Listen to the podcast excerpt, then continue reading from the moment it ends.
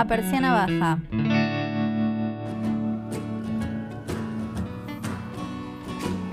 Hola, bienvenidos. Esto es A Persiana Baja, un podcast de moda nacional. Mi nombre es Paula Castro. Yo soy Lucia Staropoli. Yo soy Julieta Omil. Hoy tenemos una invitada súper especial, nuestra primera invitada, Romina Cardillo, es la diseñadora de Nu. Eh, estuvimos el capítulo, episodio número 4, estuvimos hablando de esta marca, una marca eh, vegana. Estuvimos eh, debatiendo ahí bastantes cuestiones. Bueno, eh, tenemos el honor y el orgullo de tenerla acá acompañándonos, así que mm, vamos a... mm, Hola Romina, ¿cómo estás? Bienvenida. Bienvenida, Romina. Eso, ¿no? bueno, em, para arrancar un poco, me gustaría que nos cuentes. Vos sos una diseñadora WADE, que eso ya es una peculiaridad. En general, em, no sé si la WADE tiene algún otro cuadro o alguna persona con alguna marca fuerte y reconocible. Mm, Lo que recuerdo, va, por lo menos ahora no, tampoco quiero No, sé. mal. no, no, está bien, pero no se Pero te no, viene ninguna. no. No. Eh, bueno, un poco suele suceder que en lo que es la carrera de diseño hay un mundo y un ideario y después eh, choca un poco de frente con lo que es el mercado real o la industria textil en Argentina. Entonces, si un poco, no sé, nos gustaría ver ahí tu experiencia, qué es lo que pasó. Nosotros, además, hablamos la semana pasada también de que vos venís de familia Sí. textil, con lo cual ya ahí tenés como un bagaje Un previo. bagaje Importante. Que me imagino además que lo habrás sentido en relación a tus compañeras por ahí, ¿no? Como Sí, muchísimo. Te das cuenta que la chica no entiende nada. sí, sí, sí. No, para bien y para mal, ¿no? Obviamente que ser la hija de tiene sus beneficios y sus contras. En la facultad tiene más contras que beneficios porque, bueno, todo lo que hacía siempre era bueno. Ya ella y demás. Pero lo interesante era que, bueno, yo ya sabía lo que pasaba, digamos, en el mundo real, no solamente en la facultad. Entonces, para mi experiencia, yo apliqué toda la parte más conceptual, que quizás esa, como mi mamá fue, no es una egresada, sino fue una autodidacta, Claro. entonces no tenía como esa parte, ¿no? Como en, en el trabajo. Pero lo más importante que yo notaba era que había una distancia muy grande, más que nada en los últimos años, con la parte de costos, con la parte más real de, bueno, hay que hacer una marca para poder sostenerla en el mercado, ahí me daba cuenta que lo que se estaba dando estaba muy lejos de lo que yo veía dentro de la fábrica de mi mamá, ¿no? Vos trabajabas ahí mientras estudiabas, trabajabas en la fábrica. Yo trabajé desde muy chiquita, desde los 17, 18, en los locales de mi mamá.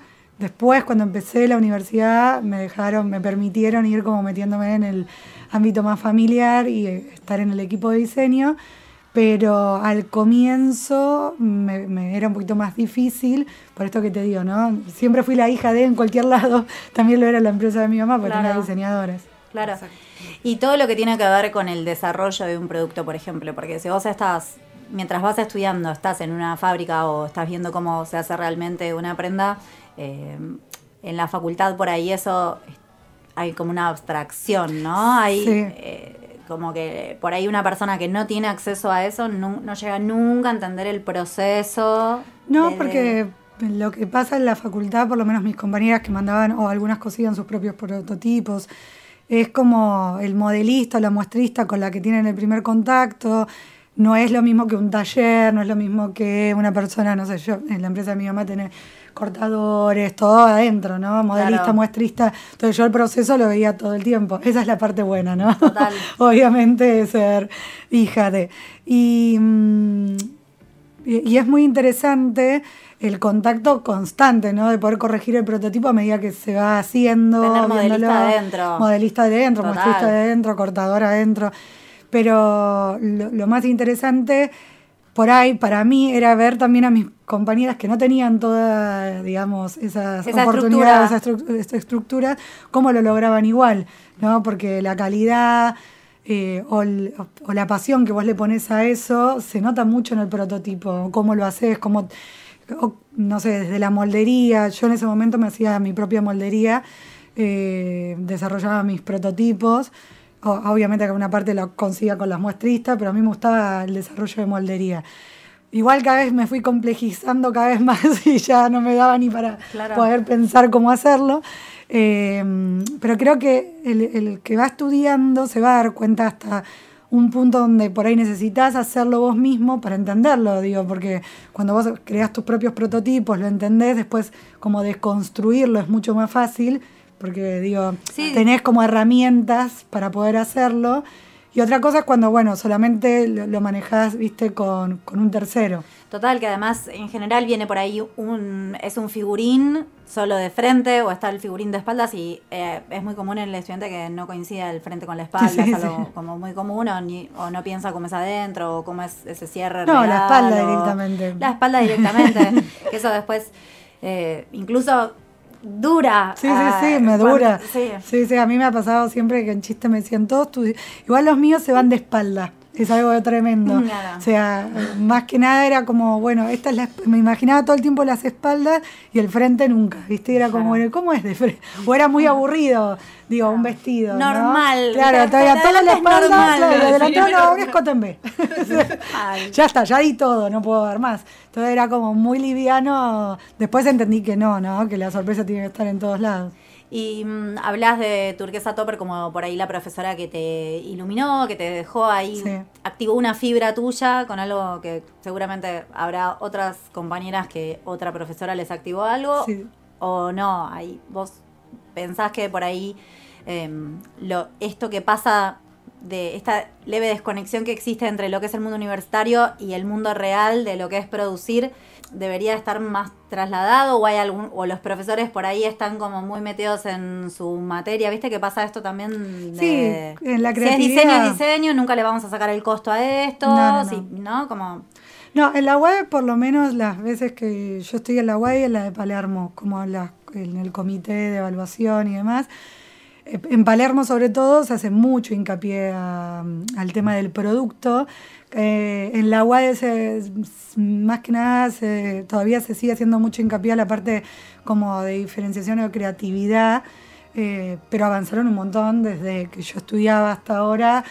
Creo que lo están entendiendo que esa falencia de muchos, de muchos egresados que se encontraban con esta diferencia tan grande entre lo que estudiaban y lo que era el mercado, más el mercado argentino, creo que a, medida que fue pasando el tiempo lo fueron como entendiendo y le van incorporando ciertas herramientas eh, a la carrera, más que nada el tema de costos, pero igual creo que tiene que ver con el ADN del, docente que está ahí.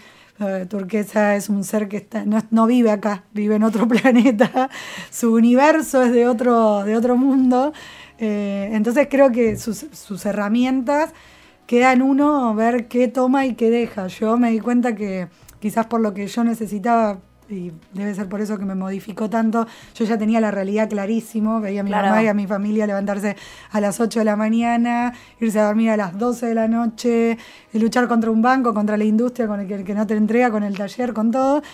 Y creo que eh, para mí era al revés, ir a la facultad era como el momento donde yo podía dejar de pensar en todo eso y focalizarme en creer que la indumentaria iba para otro lado, ¿no? Otro camino. Entonces creo que también está en el estudiante o en el diseñador saber qué agarre y qué deja, ¿no? Y que la facultad tampoco va a ser siempre el todo. Hoy hay un montón de cosas que te vas como a, eh, digamos, agregando a tu carrera y decir, bueno, la facultad me sirve para esto, pero me hago mi curso de, o voy y estudio en tal lado, o termino la carrera, pero sé que esto me va a faltar sí o sí, Sí. entonces lo sigo por otro lado.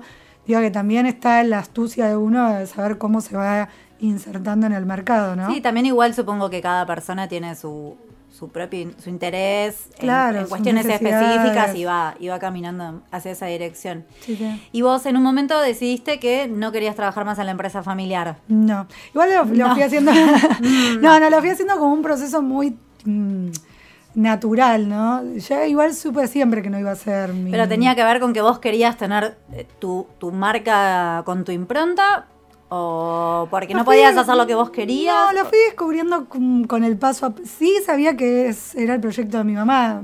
Vos pensás que mi mamá es diseñadora, entonces no era como la empresa de alguien que yo estaba trabajando y la heredaba. Entonces, le- ella tenía su sueño que lo estaba cumpliendo, que se llamaba María Vázquez, y yo tenía el mío, que en su momento era trabajar con ella, lo cual amaba y lo recuerdo como algo increíble, porque viste, trabajar con la madre, el respeto que nos teníamos, y también obviamente no, no todo es color de rosa, pero tampoco les voy a mentir, pero digo, esa, esa ese sincericidio también que teníamos. Eh, y considerarnos colegas. Y en el momento en que yo pasé de ser su hija a ser su colega también fue muy interesante.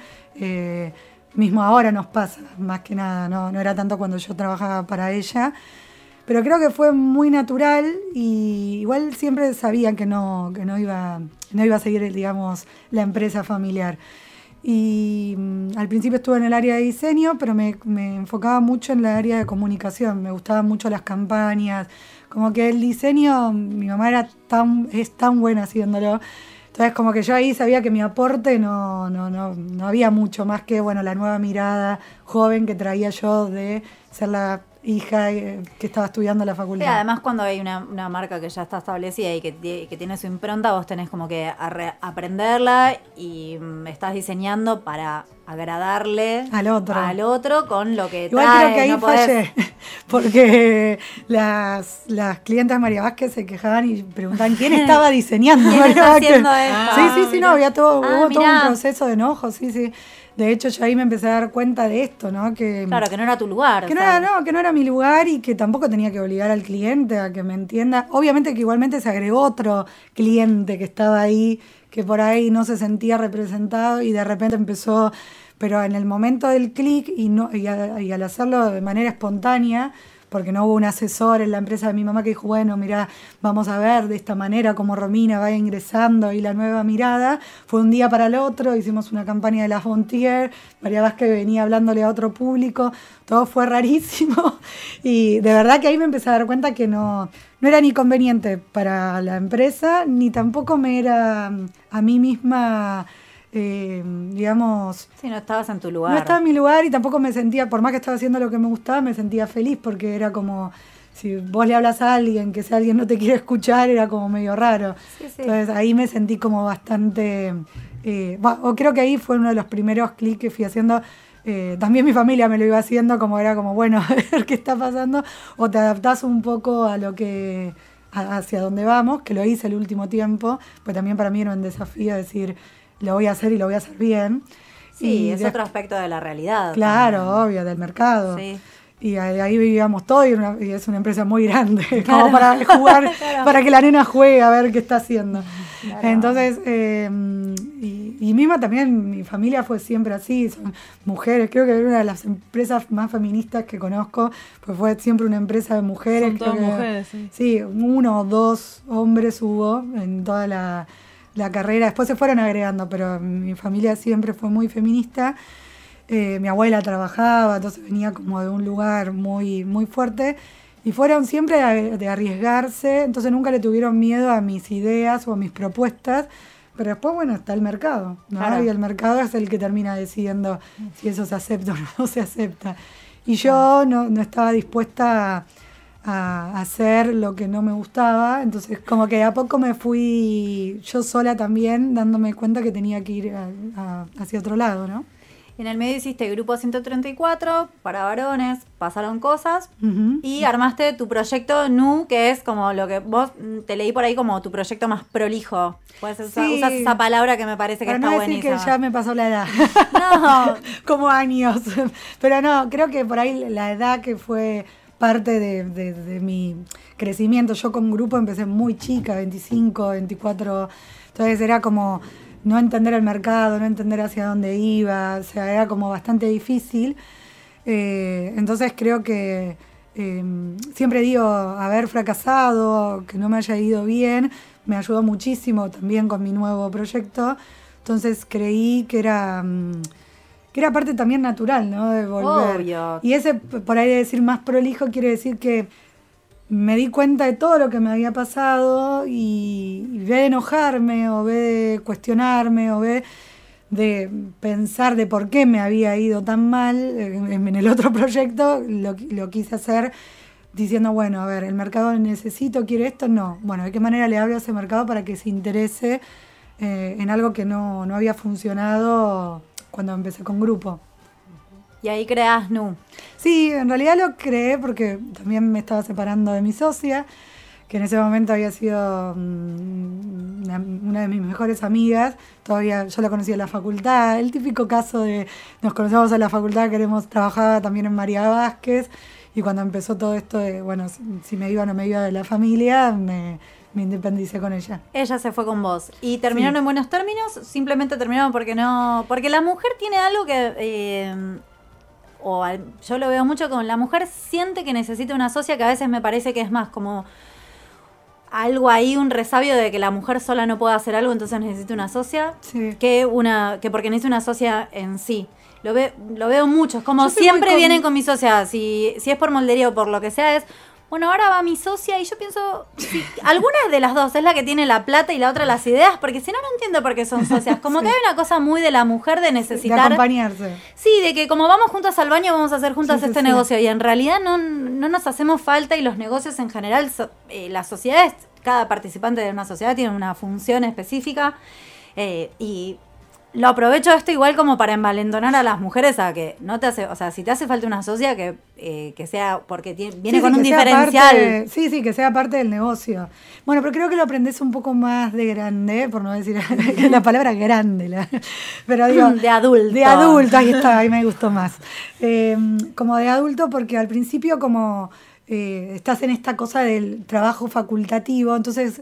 eh, de hecho, con, con ella era quien, con quien hacía yo mis trabajos. Entonces, como que la seguís un poco. Decís, bueno, ay, nos llevamos re bien, pongamos la marca. Igual con ella nos, nos dividíamos muy bien las tareas.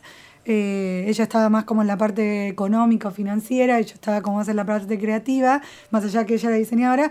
Pero bueno, también pasa eso, viste, que el diseñador no nace para, para los números, ¿no? Tal cual. Digo, siempre está bueno que si va a haber alguien que sea un contador, que sea alguien que de verdad lo sabe. Después uno, obviamente, está la parte donde tenés que hacer tus costos, entender tu producto, la rentabilidad, pero después todo a nivel financiero o, todo lo que tiene que ver con una empresa en sí, no, no, no creo que vaya por ahí. Entonces creo que yo creo que me acompañé más eh, por el hecho de que era una amistad y como toda sociedad, no en mi caso no terminó bien, pero no es que no terminó bien porque eh, hu- hubo algo, era porque éramos mejores amigas. Yo creo que por ahí fue más el problema, no el, sí el negocio, Claro. no sí el, era como más un planteo, bueno, de dejarnos, de, de ser amigas, el, el momento, eso, sino más, más romántico fue todo, ¿no? Ay, mira. que, que quizás el tema eh, laboral en sí.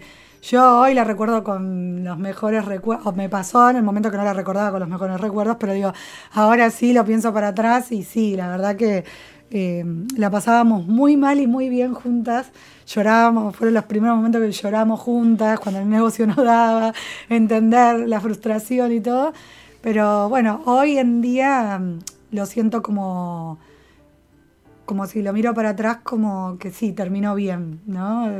Sí, sí, sí. Eh, al final siempre uno disuelve y Sí. se queda con la experiencia y eh, sí, No, y a mí, normalmente es el gratificante. es total. bastante como, no sé, yo hasta que no lo procesé me, me llevaba mucho tiempo. Era como, viste, todo el tiempo estar pensando en, en esta sociedad que se había terminado, en que hasta que no lo solté no, no pude realmente darme cuenta que quería un proyecto propio y que, como vos decís, un poco pasa, ¿eh?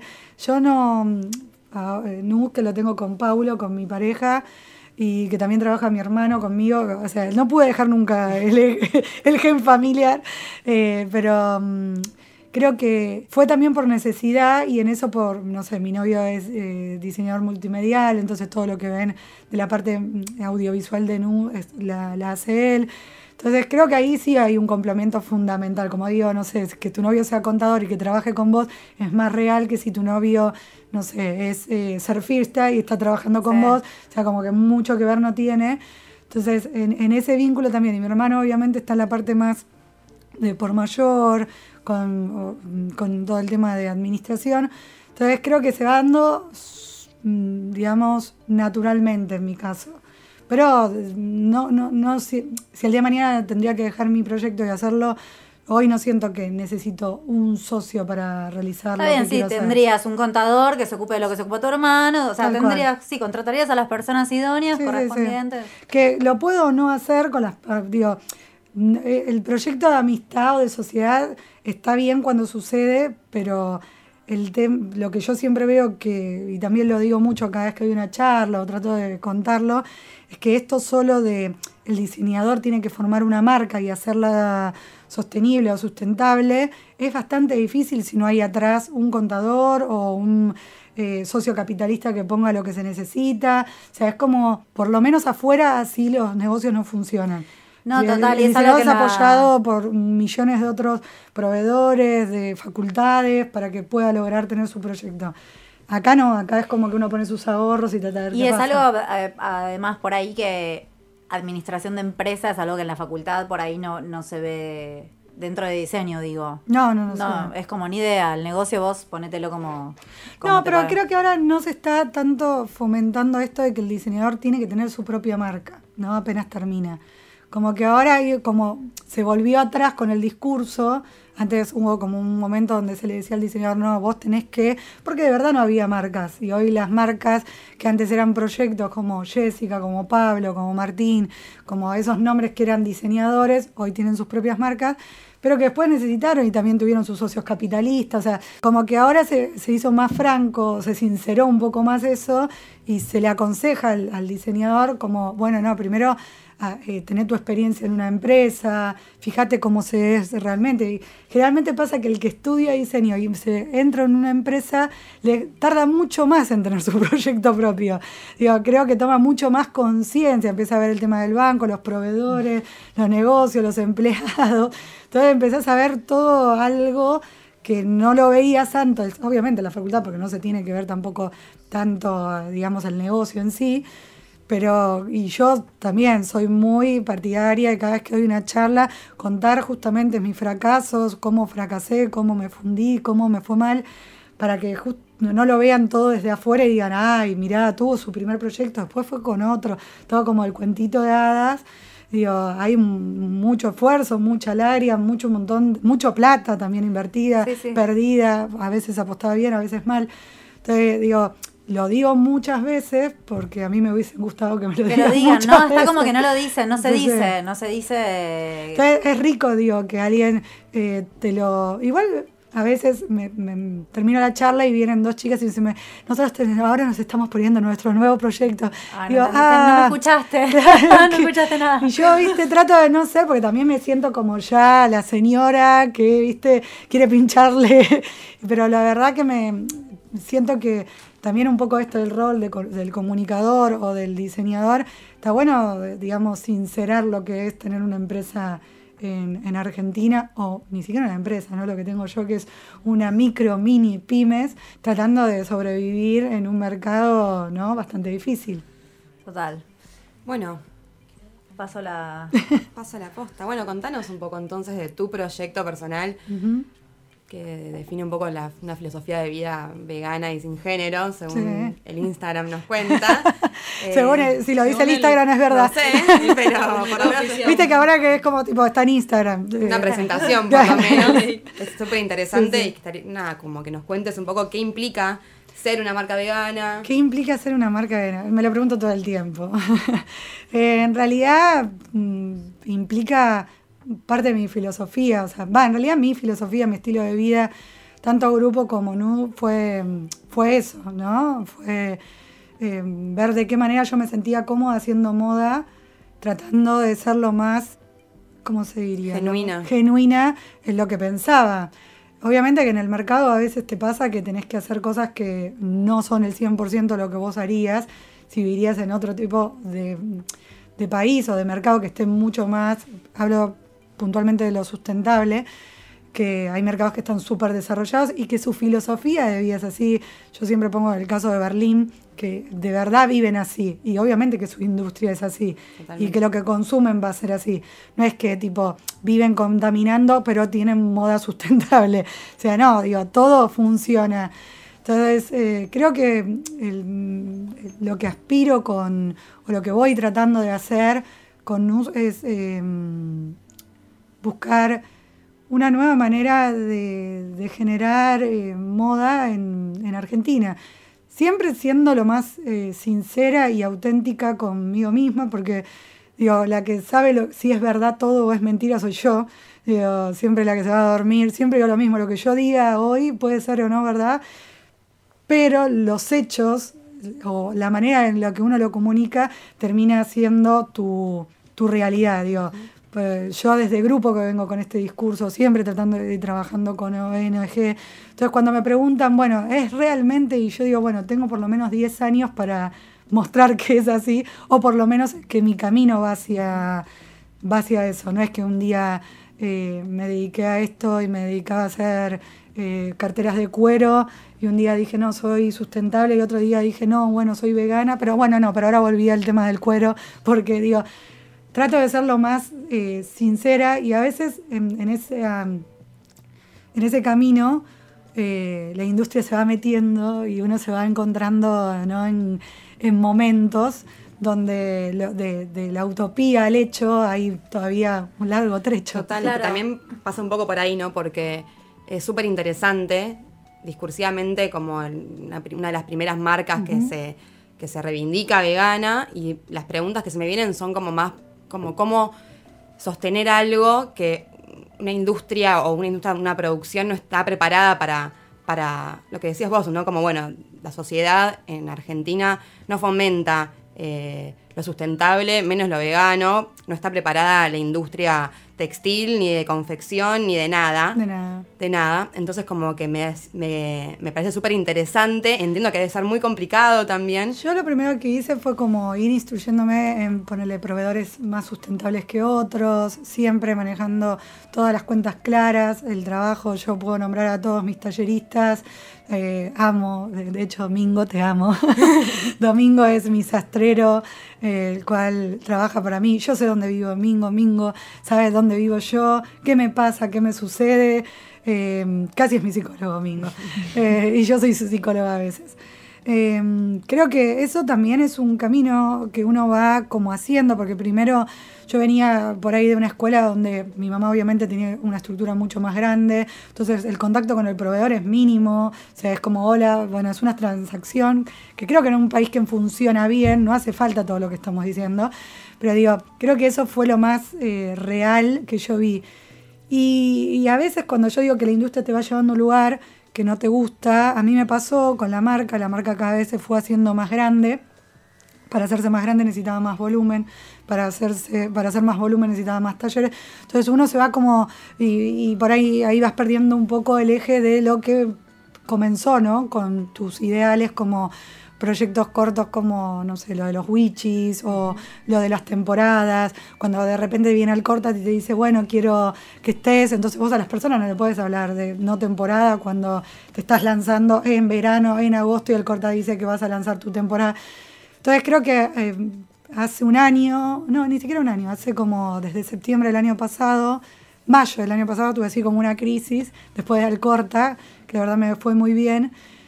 Pero me pregunté, bueno, quiero esto. Yo ya lo había visto en, mi familia, lo había visto en mi mamá, veía lo que demanda eso, lo que para hacerlo bien, porque eh, mi mamá es una persona súper honesta, recta, o sea, es una persona que siempre se manejó.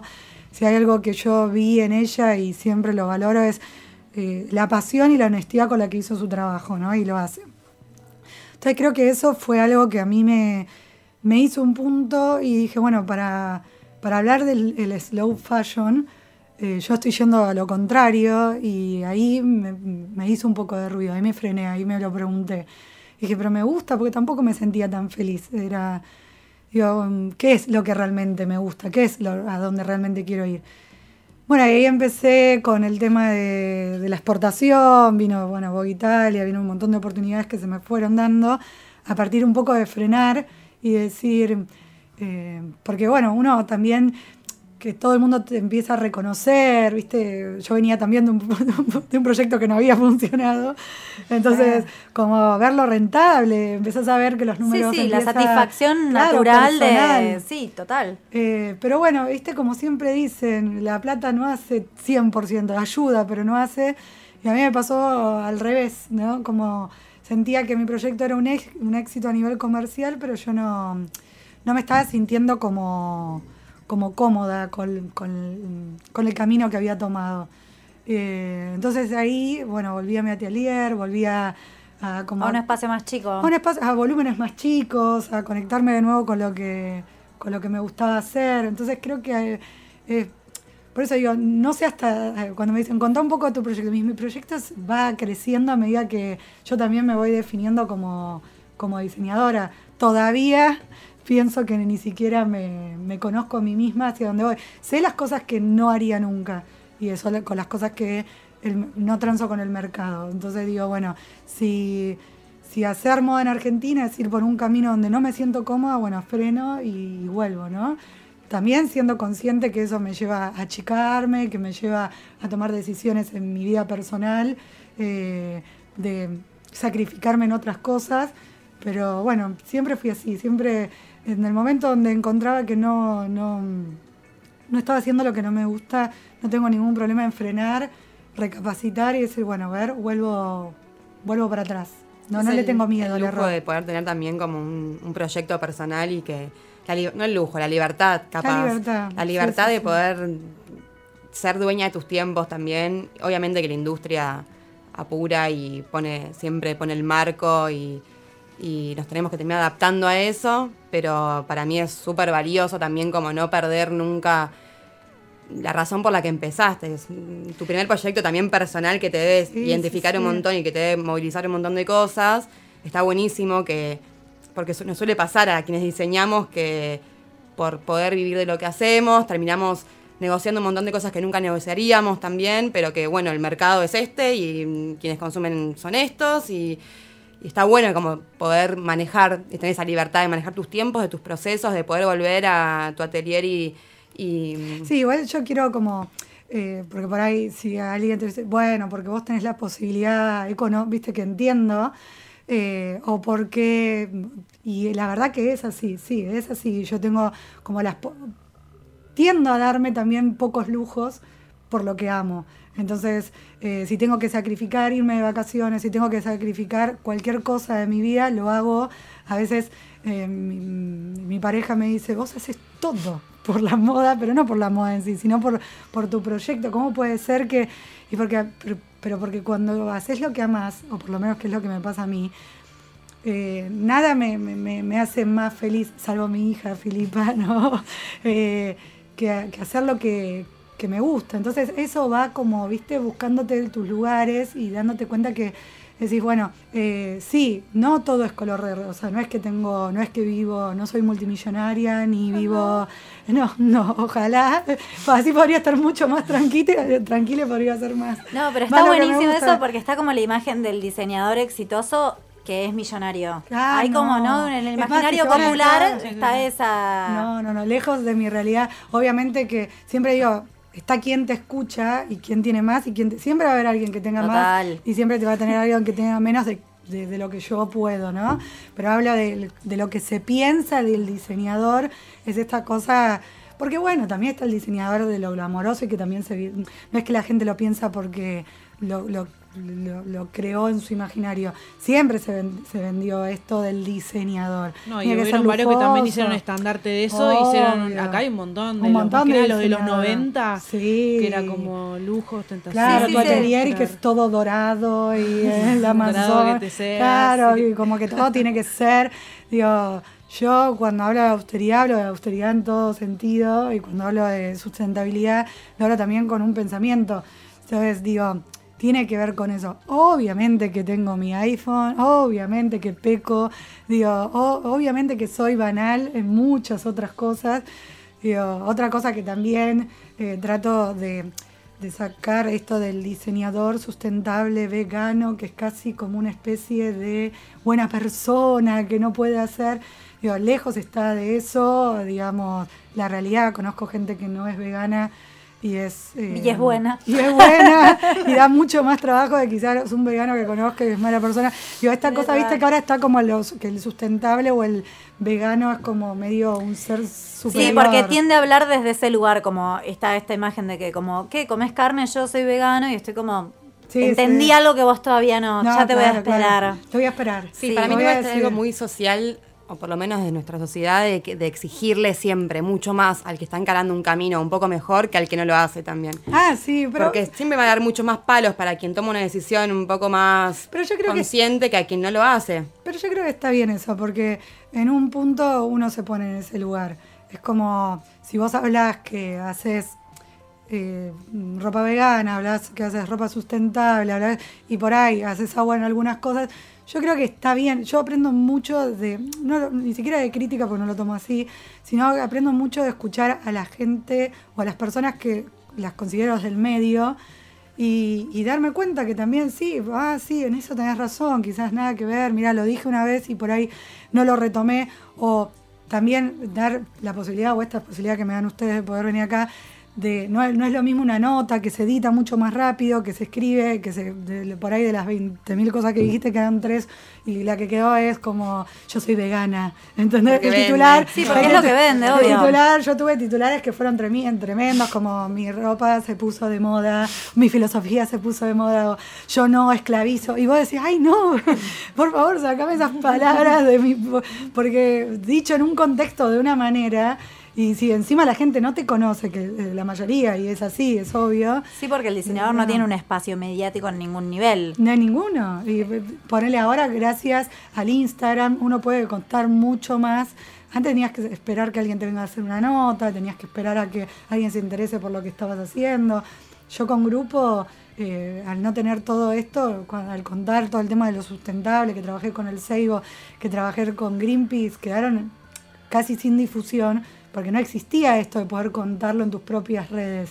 Claro. Yo tenía que esperar que alguien se interese en Sí, contarlo. sí, que entre en una Eh, cantidad de caracteres que tiene No, y en que- un espacio que- en una revista y también. que era lo mínimo, lo- y- y- no había gente en realidad que se interese en ese momento por lo que yo contaba o hablaba. Tal cual. Y para vos es más fácil, em, pienso, con esto de vender afuera, te resulta más. Porque yo también te escucho hablar y es como, bueno, en Argentina de público tiene a 10 personas. Obvio. El Sí, sí. público de No, que no. tiene. es- No, es muy chico, es muy de nicho. Es como, yo lo tomé esa decisión en septiembre, cuando me llamaron eh, para, mm, para el Piti, para el Super, como que tenía que decidir y la verdad que siempre fui una diseñadora anticomercial, como mal llamada anticomercial, ¿no? Como que siempre me costaba, siempre de grupo me decían, "Bueno, a vos lo que te gusta es de nicho. Y yo decía, ojalá que no. Yo no lo estoy haciendo para el nicho. Yo lo estoy haciendo pensando que eso gusta. Entonces creo que mm, ahora ya no le siento tanto el miedo porque me doy cuenta que el mercado es mucho más grande. Ya no, ya no es solo el mercado argentino, ¿no? Claro. Pero no solamente dicho desde el hecho de que me tengo que ir a vivir afuera o me tienen que venir a buscar hoy, con el tema de las redes, ya hay un montón de gente que te puede ver, que no, no tenés que pensar solamente en, un- digo, puede ser el europeo, como también te puede interesar eh, latinoamericano, porque haces cosas mucho más autóctonas, entonces para ir en Argentina no existe, pero en México se valora mucho más, o en Perú, digo, ya hoy ya no, lo siento que le tenés que hablar, porque vivís en Argentina, hablarle al mercado argentino.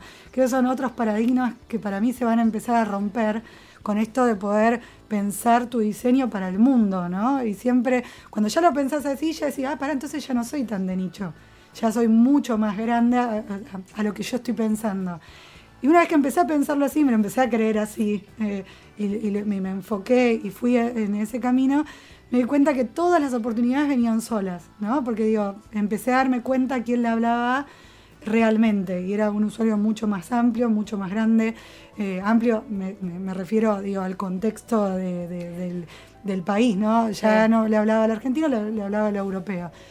Y eso vino solo y vino como, como natural, ¿no? Como un poco lo que me pasó siempre. Cuando conocí a Calu también fue natural. Nunca me, me puse una estrategia. Creo que lo único que me pongo son como metas que me hagan sentir bien a mí. Me di cuenta que cuando no lo hago, el, el- negocio no, no termina de dar la vuelta, no termina de funcionar. Creo que es por eso que a veces me dicen, bueno, por ahí lo último ya no es tanto para Argentina. Yo digo, sí no. Eh, o sea, yo creo que sí, si, si nos fijamos que las marcas que más venden hoy son Rapsodia y Jazmín, y por ahí mirás mi producto y te digo, bueno, no, sí, quizás no. Pero digo, también hay un montón de otras personas que quieren, eh, no sé si entender, pero quieren usar diseño. Y un diseño que quizás es un poco más diferenciado que lo que se ve en un shopping. Y hay marcas como Costume, hay marcas como que yo siempre la nombro porque para mí fueron diseñadores que nunca se movieron de su estilo, que siempre hicieron y hoy tienen un negocio. Entonces digo, quizás ir hacia un lado creyendo que no es de nicho y después se termina siendo de nicho porque justamente dejamos de, de insistir en eso. Yo creo que si no se insiste con, con- con ampliar un poco lo que es el diseño y siempre vamos a quedar en el nicho y sí, siempre la gente va a terminar consumiendo lo único que puede ver, que es lo del shopping o que es lo de... Igual Costume también es un local y un pop-up, como que es una empresa, es un negocio chico. Chiquito, sí, sí. y, se, y se viene sosti- se sostuvo siempre así, está bien. Pero eh, está bueno también ver que, no- digo, esto que, que vos decías, de que de repente decidiste ir para atrás y de que la única posibilidad no es. Porque, mm, no, lo que quiero derribar es este mito de que el éxito implica que vos tenés dos locales en cada shopping y siete esquinas, como Claro. las que tiene Jazmín Chevar, que es como, no, ni idea, es una locura. Y vos podés tener un negocio que funciona súper rentable, tener una vida hermosa en- con un local y o cualquiera oportunidad que venga con eso. Sí, eh, siempre fijarse qué, qué estilo de vida querés tener. Si vos querías hacerte con la moda multimillonaria, tener un yate, tres autos, diez, claro, no sé. Digo, porque eso es lo que en realidad la gente se piensa del diseñador, ¿no? Como, porque afuera pasa, no sé, Sí. Valenciaga. Sí, pero afuera cualquiera tiene un yate en Claro. realidad. Uno porque tiene o- eh, puesto el ojo en el diseñador, Tal pero cual. afuera la gente tiene yates. Sí, sí, sí, Como, o- esto es Sudamérica. Esto es Sudamérica. También estamos digo, con el discurso de la alta costura, como que Exacto. muchos quedaron, muchos también como que no pueden discernir entre lo que es la alta costura en París y la moda que estamos haciendo acá, o sea, como que todo lo embolsa todo en lo uno. mismo. Todo, digo, Total. Por eso, y afuera el mercado realmente al diseñador es de otra manera como lo aborda, o cómo, eh, cómo se sustenta el diseñador. Vos fíjate que hay diseñadores súper importantes que hasta el día de hoy no tienen locales propios. O sea, Beth Mons no tiene un local propio y vende en todas partes del mundo. Claro. Pero porque el negocio ya primero lo hacen los empresarios, agarran al diseñador, lo meten en showroom, lo meten en 800 retails, o sea, hay un montón de otras cosas que Argentina todavía en eso eh, no, no está como estudiado el caso de éxito así. Sí. No, no hay una empresa como puede ser hasta un proveedor de telas que agarre un diseñador, lo meta a trabajar, le ponga toda la estructura. O sea, digo, todavía el hacer negocios con la moda sigue siendo un sector que es para el que tiene un socio capitalista, solo se empieza con un gran capital, solo se empieza, porque lo de mi mamá es un caso aparte, porque empezó en los 90, sin capital, sin cero, cuatro hermanas y nada más. Hoy, en el mercado que vivimos, es imposible empezar de esa manera. O sea, necesitas sí o sí capital. Claro, gente que de verdad se dedicaba a esto porque no había competencia, eran cinco. Hoy somos 39, no sé cuántas marcas somos. Sí, pero al mismo. También las, eh, ahí, eh, se empezaron a armar grupos, entonces por ahí un, un mismo dueño, no sé, como el caso de Rapsodia, Claro, que también tiene varias que marcas. otras marcas, entonces también se te empieza a hacer imposible, entrar en un shopping es como imposible, no, sí, no, sí. no es una posibilidad que alguien vaya a tener. Y, No, yo creo que el mercado quiere otra, el mercado argentino quiere otra cosa, quiere empresas, que está bien, lo que pasa es que la, em- la empresa empieza con un creativo, empieza con un diseñador.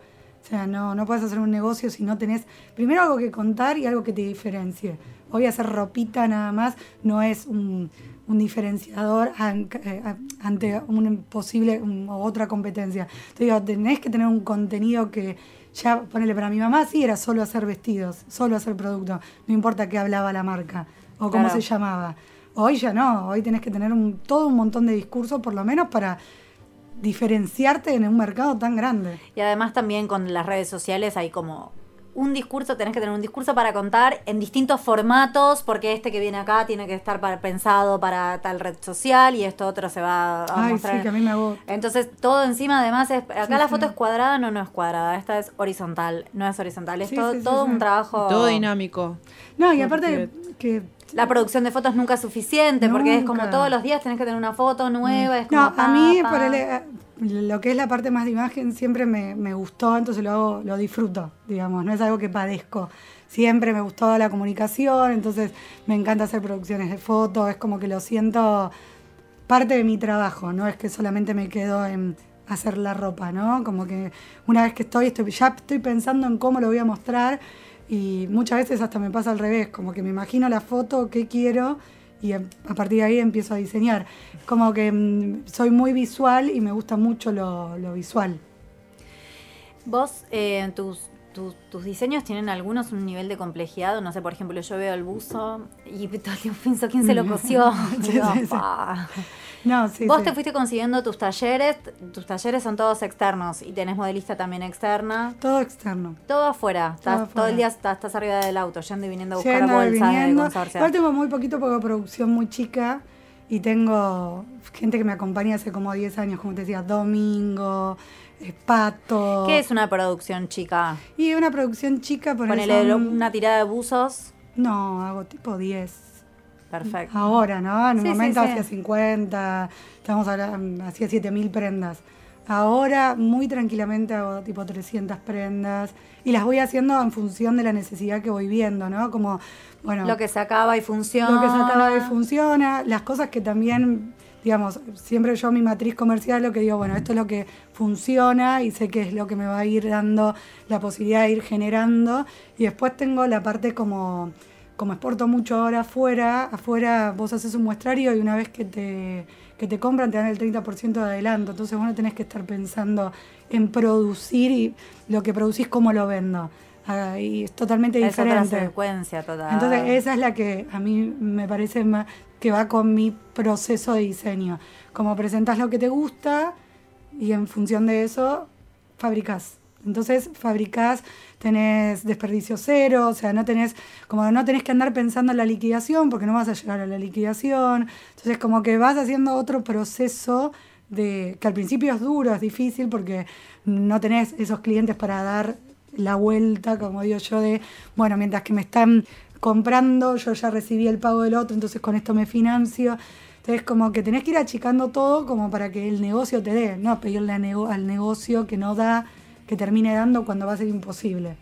Y cuando fabricás 10, es todo cuenta como muestra todo. Sí, obvio. Todo es muestra. Todas muestras. O sea, no es que tengo tipo 10 de- en tres colores. Sí, no, no, no, Todo- no, no todo. tengo precio taller, aunque mi amado Domingo, Mingo, a veces le digo, le digo, mira, esto por favor Mingo lo necesito en este precio porque es imposible Sí, que lo sí, saque al mercado porque por más que no... Después vamos, lo que yo siempre le explico a él, por ahí a fin de temporada llegamos a hacer 30, 40 usos, pero necesito también que me apoyes. Entonces digo, porque si yo lo vendo a un precio del mercado que no, no me lo van a comprar, entonces como que voy negociando con él, le digo, bueno, yo las muestras nunca le peleo un precio. Bueno, él me dice, es esto, es esto. O digo, cuando empezamos con el, con el precio de mercado, cuando empiezo a hacer la producción, empezamos, bueno, a ver, me queda tranquilo Mingo que yo voy a hacer, tipo, yo creo que llegamos a 40 como llegamos, como trabajo hace 10 años casi con Mingo, entonces ya es como muy natural, no le tengo que andar explicando tanto. Por ahí con las cosas más raras, él mismo me dice, esto Romy, como diciendo, Esto no va no, no sé a quién, claro, no sabemos a quién, igual él es, un- es tan buena persona, es un excelente, es un sastre que queda un poco, yo siempre digo, lo mantengo, cuando me tose le digo, Mingo, ¿qué pasa? Fue al médico Mingo, le digo, no, en serio, lo juro, digo, no sé qué voy a hacer sin él, porque no solo me entiende a nivel creativo, sino que es un sastre de oficio, ama lo que hace. Yo siempre digo, él no puede hacer las cosas mal porque no, no las entiende. No sabe hacer un. Vos ves un saco de, de mi sastre y parece que nació así. ¿Viste? Como que está creado así. Sí, sí, y hay también, el sastre suele tener como otra predisposición para lo que es, por ejemplo, sentarse a coser a mano. Sí. O para picar, es como una predisposición que está, la tiene adentro del cuerpo, ¿no? Es como, ¿qué? ¿Esto a mano? No, no sé qué. No, No, no, no. viene ya como con sentado para... No, y la complejidad también le gusta. Yo con él me llevo muy bien a ese nivel. Imagínate mis sastrerías que son rarísimas. El que hace sastrería más tradicional o empezó así. Hoy ya no, ¿no? Porque ya. Pero al principio era, me llamaba 20 veces, Romina, acá la manga. Es más Claro. corta y ancha. Sí, Mingo, le decía Claro. corta y ancha. No, y el cuello es tres veces más grande que la solapa. Sí, Mingo. O sea, es como que me costaba mucho porque era muy tradicional. Después ya ahora recibe, a veces le digo, Mingo, pero eso no iba y bueno, ya viste, llega un momento que ya él ni sabe qué complejidad tiene y me dice, por ahí, no sé, hay una tira que le cuelga, le digo, no, pero esa era la colla. Bueno, no entendí, lo puse ahí. Lo puse ahí, no, claro, no, ay, lo amo. no me ayude, Mingo, deja fluir al asunto. Claro, ya era bueno, complejo. claro, ya era complejo. No, no, le- no, no- no empecemos a participar porque esto ya no, no lo entiende nadie. Pero no, yo creo que tiene que ver con esto, con las producciones eh, chicas y a tiempo del mercado, como es un poco lo que estoy practicando, porque es de a poco como voy creyendo que el mercado va necesitando esto. Me quedó esto que eh, vo- volviste vos y enunciaste como el tema del, del, del textil, de los indios wichis y demás. Em, porque yo trato de pensar, em, esta, se te- tenés una idea, se te ocurre y después el país entero no colabora para nada para que eso eh, sea real. Yo pienso desde lo más sencillo como es bueno, pero si tiene un wichi trabajando que es monotributista y entonces le fact- viste como que pienso como desde No, lo yo, yo traté de hacerlo, de hecho, y la primera, no, la segunda colección fue, eh, trabajé con ellos, hice una sastrería fusionada con neopren de tejido shower que era increíble, divino, fue la primera que llevé a New York. Eh, trabajé con latidos, me, asesoré muchísimo porque lo que me pasaba era que iba tratando de llegar y todo me parecía muy turbio, ¿viste? Como los precios, los tejedores, siempre había un tercero, nunca llegabas a la tejedora. Entonces conocí a Fabián Trigo, que es de, de Latidos, que me presentó a mm, Giselle, que fue la persona con la que yo hice todo, que me decía, nosotros no vamos a poner un tercero, o sea que yo me hablaba por teléfono con ella, me mensajeaba, la traía, le, pagaba el pasaje. La verdad que cuando empecé a, a tratar de industrializar eso o hacerlo en un camino más, eh, como llamarlo, estoy haciendo como las comas, como Eh, si las me comillas, vería, las comillas. las comillas. Comillas Eh, comillas al aire, fue bastante difícil porque la realidad es que cuando vos te vas metiendo en el chaco y te vas dando cuenta que la persona que con la que estás hablando te dice no puedo bajar porque el monte se inundó y me- no tenemos plata para poder, no tenemos comida, hoy no comieron, hoy no comimos. Fue todo tan difícil, fue todo tan fuerte que me dediqué más a la parte social que a la parte de indumentaria porque me di cuenta que no había negocio para hacer, era muy difícil hacer un negocio. Sí, ellos estaban muy en otro escalafón tan abajo que no era como win-win situation. Mira, te Claro. propongo esto. Yo le hablaba de que me tenía que llegar a entregar hace 15, 20 días y empecé a notarme a mí en una situación hablando de necesidades muy cómoda desde mi estudio a una persona que me estaba hablando que ya no tenía necesidades básicas cubiertas. Entonces ahí es cuando vos decís, bueno, acá no hay un negocio para hacer. Acá hay, hay que abordarlos desde lo social, trabajar para que esto después el día de mañana se transforme en un negocio. Es muy difícil de hacerlo. Vos tenías de Greenpeace. No, para- yo quería preguntar para ir cerrando. Dale. Em, ¿Qué pensás vos que es lo que Nu le ofrece al- a las personas argentinas o del mundo como diferencial también, como más allá de la, tu filosofía que es tuya, como qué crees Nu que ofrece como, como marca también? Ah, ¡Qué presión! Ah. Ni siquiera sé si es, que... mm, ¿O qué te gustaría o qué Mira, crees? Yo creo que si me... mm, Ponele, una de las cosas que sí me parece que hice con, con Nu, que al principio me cuesta, viste, como reconocérmelo, pero creo que entablar el tema del veganismo en, en las marcas argentinas fue como no sé si al principio de una manera banal o cómo o qué, pero se, se puso en la agenda, o sea, se empezó a, a, ver más como un, un beneficio o como un diferenciador positivo a la marca que negativo, ¿no? Creo que eso sí me lo puedo como adjudicar propio y, y si alguna vez me- no me dedico más a la moda, poder contar que tuve una marca que en un momento... Te fue puso- fiel a, a ti- a vos misma. Sí, no, y que puso como en tema el tema del veganismo en el mercado argentino, que duró, de- de- veremos cuánto dura el Claro. tema, veremos si fue moda, veremos si esto tiene como un camino y si termina siendo real o no. Yo siempre voy a hacer lo mismo, así que eh, por mí siempre va a terminar así, pero digo, ojalá que todo, y ya lo veo en el mundo entero, yo creo que esto ya comenzó y va a ir y va, va a generar una nueva industria, ya la está generando. Antes era como, ojalá que la... Yo hoy ya lo veo mucho más factible y real de que suceda. Yo te quería preguntar eh, cómo viene ahora la marca en el futuro, si tenés algún otro proyecto. Sé que hace poco lanzaste Mirror, a que es la última colección Sí. cápsula. Que sí, Sí. te voy a decir, yo soy la que dije que era fan de tu. que me lo pondría todo el día. Sueño Ay, con gracias. ese conjunto. Me encanta. Eh, lo amo. Y bueno, fui yo la que te pedí la hora 18, perdón. Gracias. Y te quería preguntar, sí. yo busco las marcas en las horas 18 porque bueno, es lo que puedo llegar. Lo que te quería preguntar, bueno, si te, había un proyecto eh, próximamente, un plan con la marca. Ahora me voy a presentar en el Fashion Week de Londres. Eh, quedé mm, seleccionada por el Fashion Scout como eh, el Fashion Scout de Londres como Wants to Watch, que es un premio que se le dan a cuatro diseñadores del mundo, los sponsorean y los hacen participar dentro de la Semana de la Moda, que imagínate para mí es como un sueño eh, hecho realidad, eh, hacer pasarela. Yo eh, el año pasado también, en, el año pasado no, este año ya no sé ni en qué año vivo. En febrero estuve con Yux y Vogue en un evento muy importante como The Next Green Talent. eh, pero fue con showroom, en realidad fue una presentación que se le hizo a los buyers más importantes de Italia y del mundo. Eh, en este particularmente eh, ya es con pasarela y entra dentro de la agenda eh, del, del Fashion Week.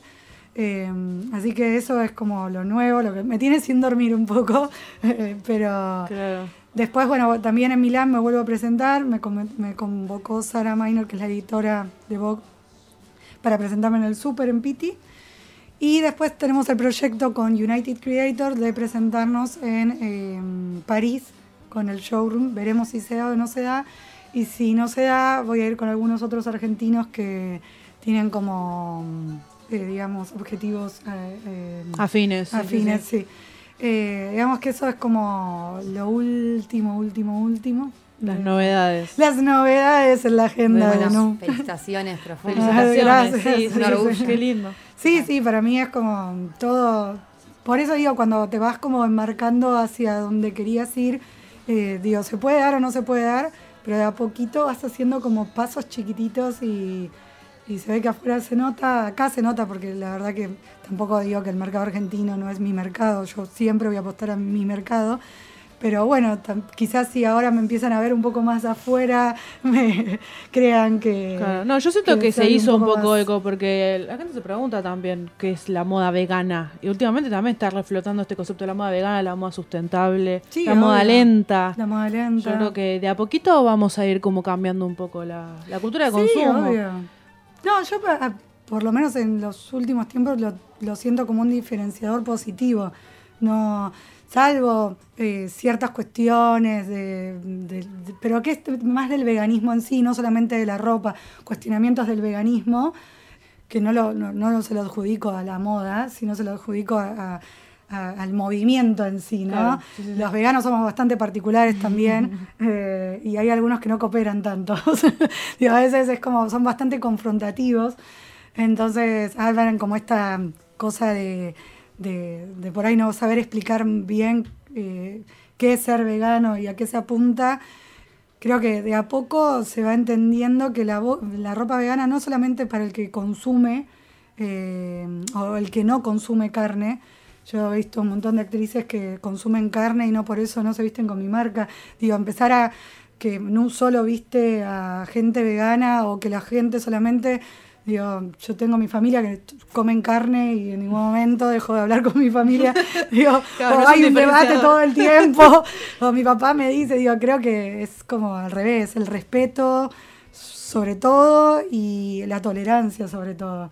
Creo que ese es el camino a- que yo trato de predicar, digamos, si es que predico algo con, con, con Nu. Claro, el respeto. Perfecto. Bueno, Romina, te agradecemos un montón el que hayas venido, el espacio. No, gracias a ustedes por invitarme. Espero no aburrir, haber No. sido No, clara, la verdad fue muy no interesante. marearme, no No, haberme no, contradecido la- en la misma nota, viste que te pasa.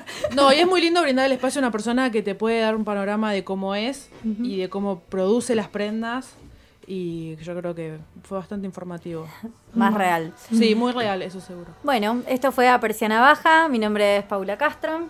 Yo soy Lucia Staropoli. Yo soy Julieta Mil. Nos pueden seguir en Instagram, arroba a Persiana Baja y este programa fue grabado en Radio La Otra. Nos vemos.